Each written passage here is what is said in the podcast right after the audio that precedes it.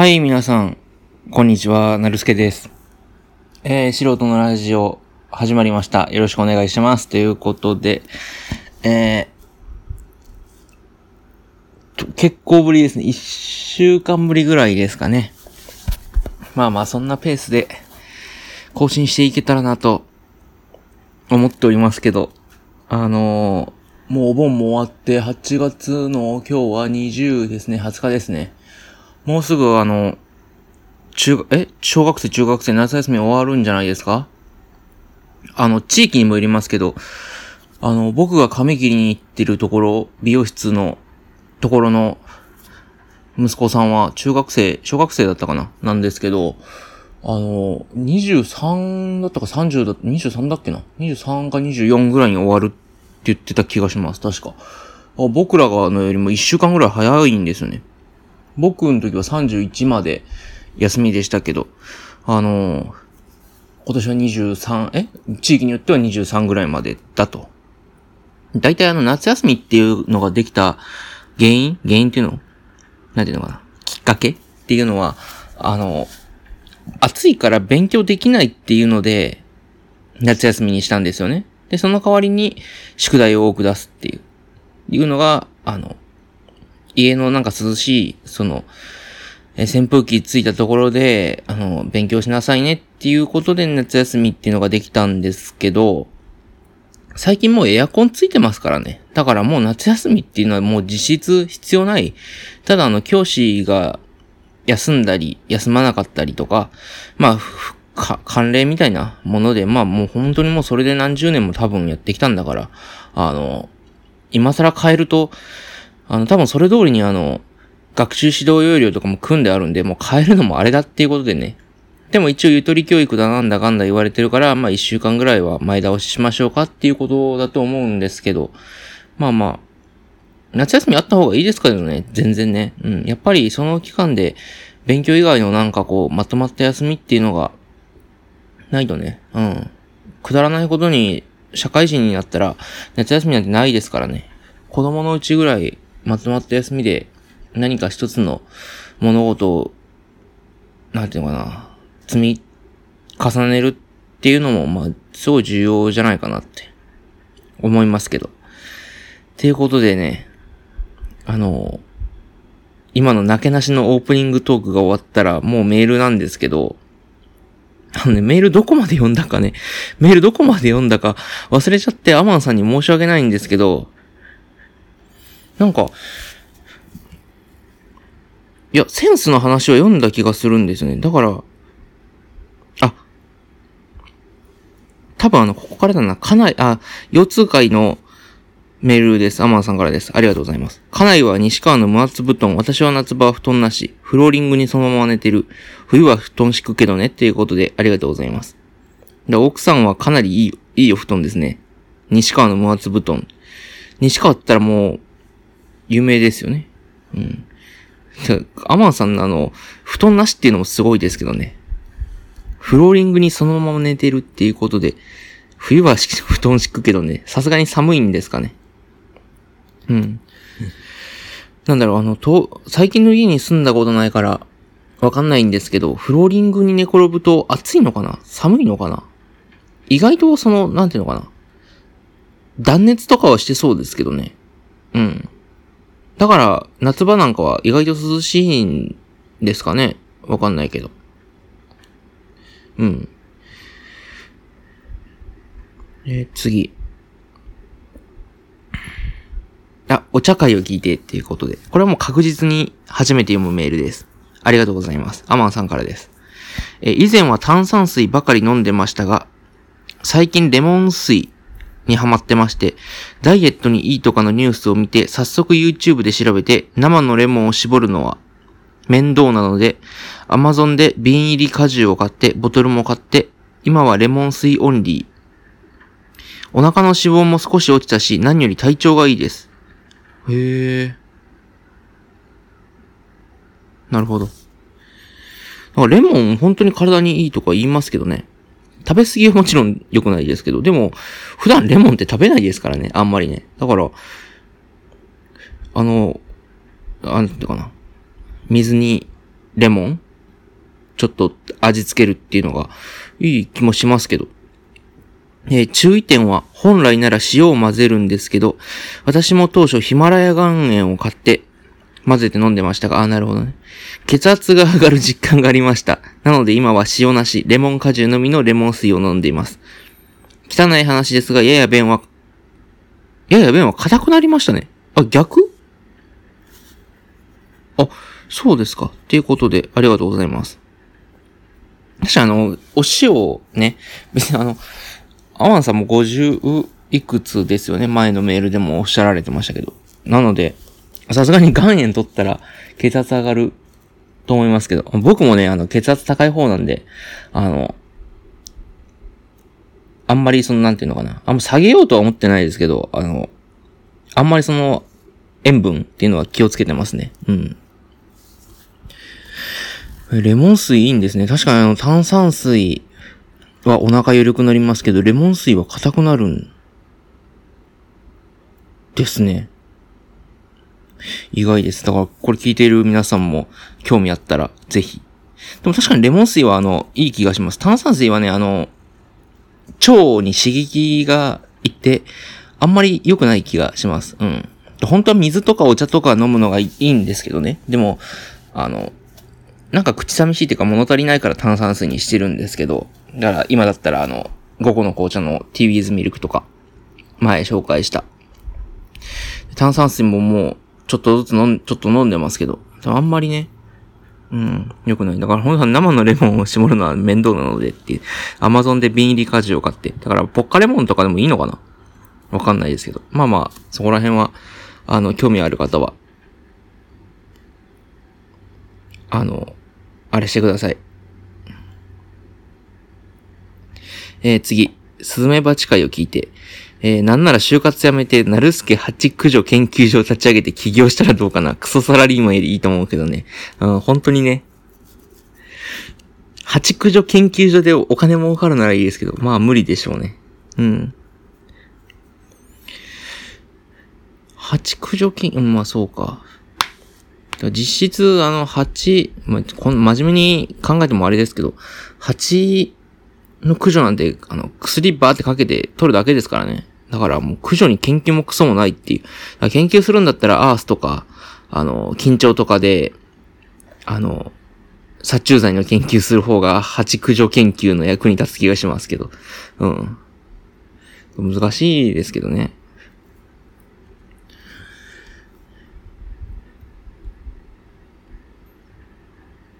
次。えー、鼻血、えらいシンプルな返事だったな。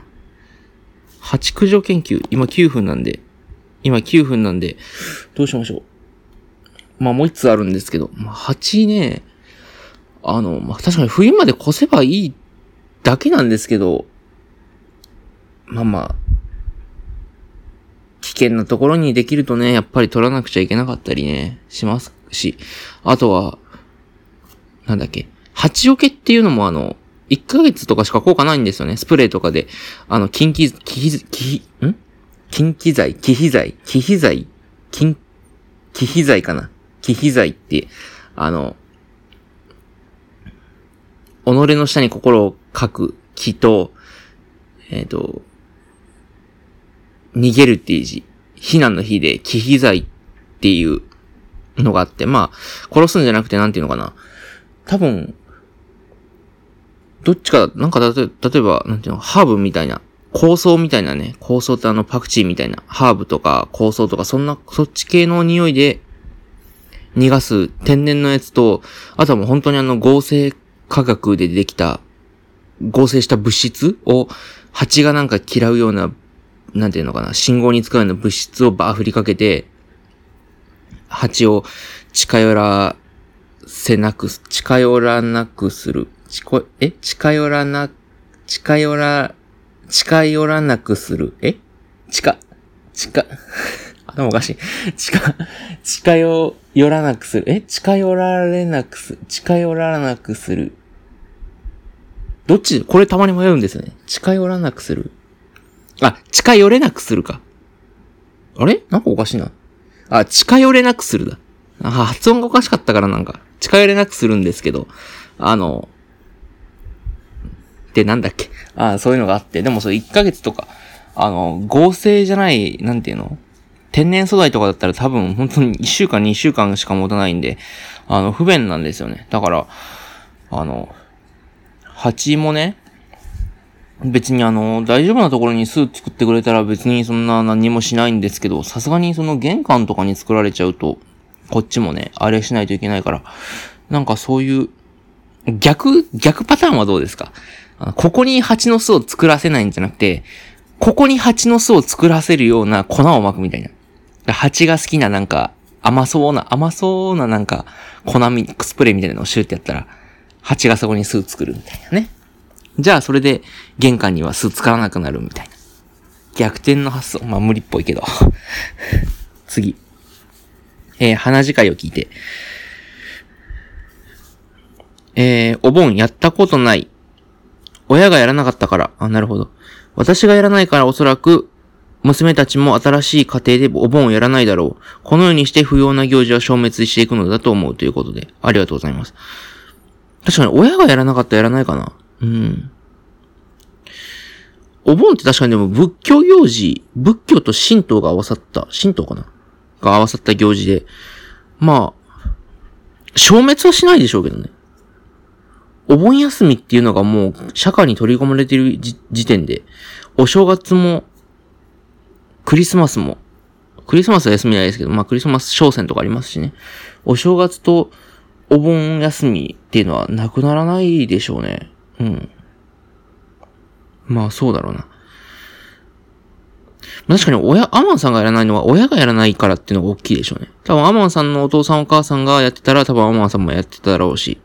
まあ、そんな感じなんでしょうかね。逆に、あの、アマンさんの娘さんがどういう状況かわかんないですけど、あの、向こうの家庭の人がお盆やる派だったら、やるかもっていう。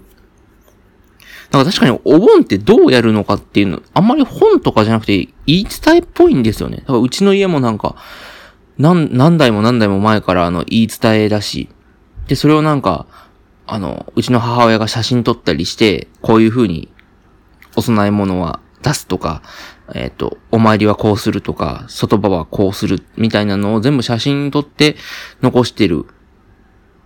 で、それがまあ多分次の代、次の代に行くんですけど、まあ伝承みたいなのが大きいんで、それがやらなくなったら、それをやらなくなったら、あれなんでしょうね。ただ、だから新しい家はやらないんじゃないかな。